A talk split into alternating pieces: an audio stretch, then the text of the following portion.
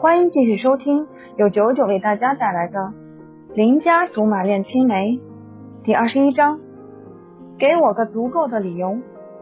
送走外卖君，我捧着盒子，恭恭敬敬的呈给貂蝉，用负荆请罪的口吻说：“肯德基的速度好像变慢了，您趁热吃。”貂蝉本着来者不拒的态度。可就在揭开盖子的一刻，脸色从翠绿过渡到了深绿，一副芝兰玉树的模样，瞬间活生生变得绿油油的，看上去极保护环境，极保护视力。可他还是极有风度的赞扬我说：“顾小吕，你这道歉的方式果然铺张。”紧接着。换了不可理喻的口气问：“你吃什么长大？胆儿怎么这么肥？哪壶不开你偏提哪壶？”他指着满满一盒子的土豆泥，顿时觉得后脑掠过一阵寒风，冷的彻骨。我干笑着说：“这笑话确实有点冷，嘿嘿嘿。可我记得当时……”用的是玉米棒子啊？难道我又穿越了？面对言辞恳切的我，貂蝉已然无语了。再看一眼土豆泥，那脸色更环保了，鄙夷的说：“早知道你喜欢这个，我就该从修理厂把烤熟的土豆给你打包回来。排气管烧烤装置。”多洋气，多高科技！吃你的吧！一把将土豆泥塞到他怀里。在和貂蝉的交流中，总是没办法说到一处。我早已不期望能拨乱反正，只求别越发南辕北辙就行。到时候鸡同鸭讲的，连吵架都不是一个路数，多无趣！大晚上。哪个高富帅不是跟白富美在被窝里探讨人类的起源？只有貂蝉这种诡异到逆天的，才会卯足了劲跟我练口技。消磨时光的方式那么多，何必单挑这一样？能有这么个段位的选手，我不得不仰天笑一个字：生不逢时，天妒英才。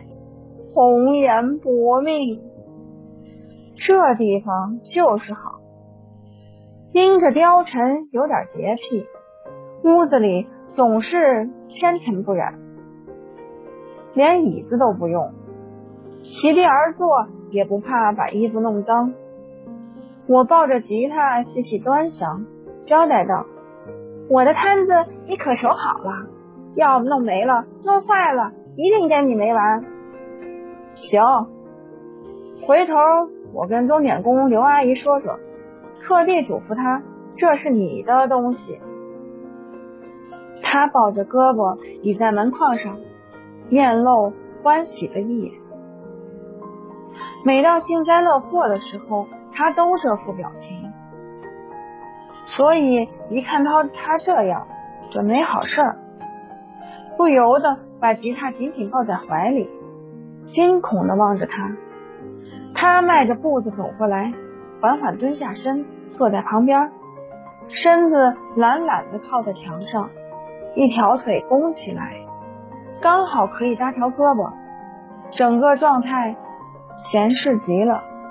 我斜眼瞅着他的风流样，小声嘀咕：“虽然不知道你为什么不待见董卓，为什么不看好我们。”可我知道你不是那种心眼小的、只有针尖大的人。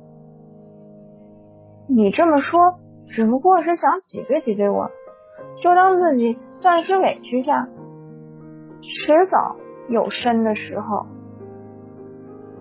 他微微摇了摇头，搭在膝盖上的手百无聊赖的打了个响指，嘴角噙着戏谑的笑。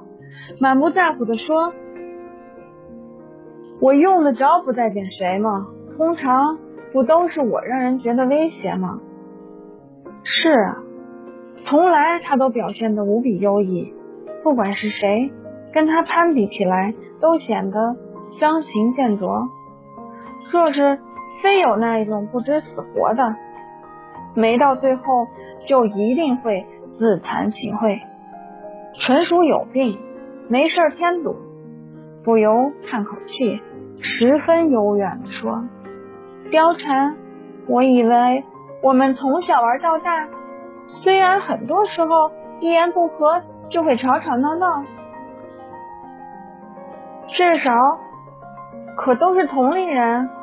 虽然我不是很苟同这一点，但不管怎么说，互相顶了这么多年，也该有个求同存异的时候。”我也不指望你能看得起我的小打小闹，只是这次我真的想好好试试。以前碰上这种事儿，你总是十分积极的泼我冷水，我全不跟你计较了。这次咱能不干这事儿吗？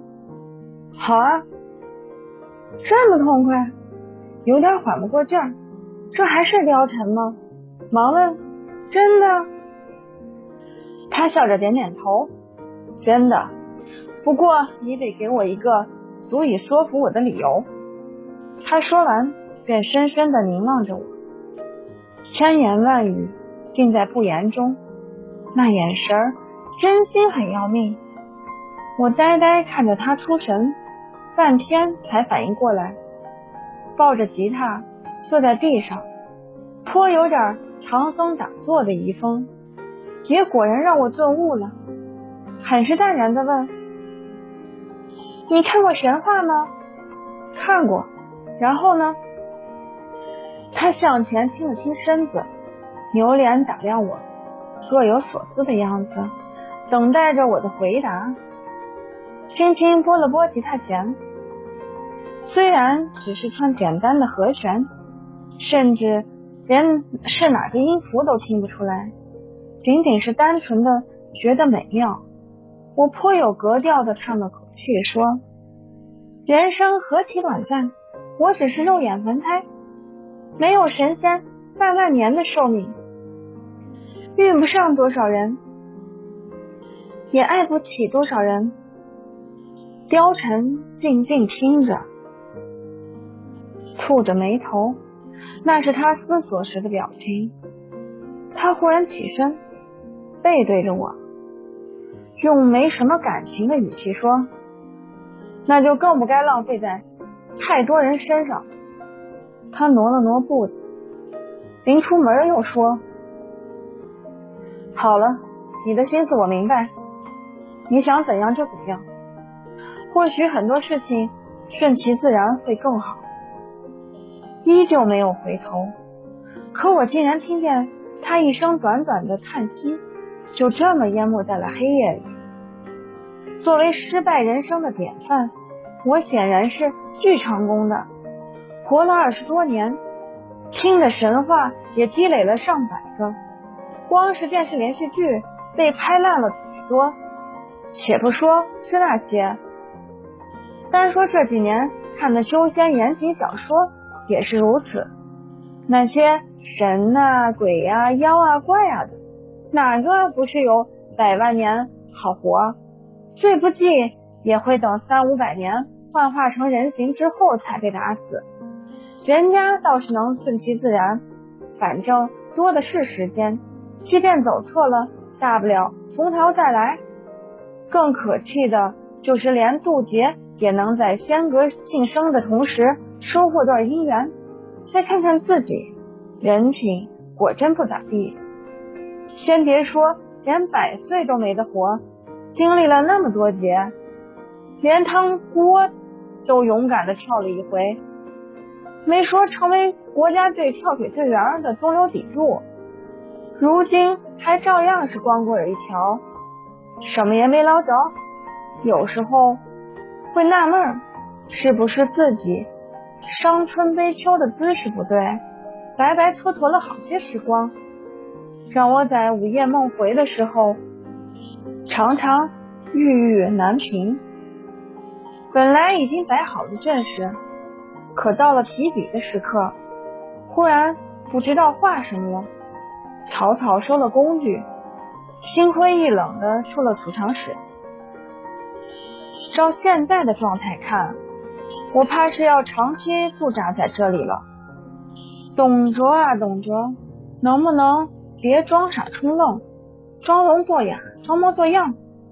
难道你就不明白，我肯做这些事情究竟是为了什么吗？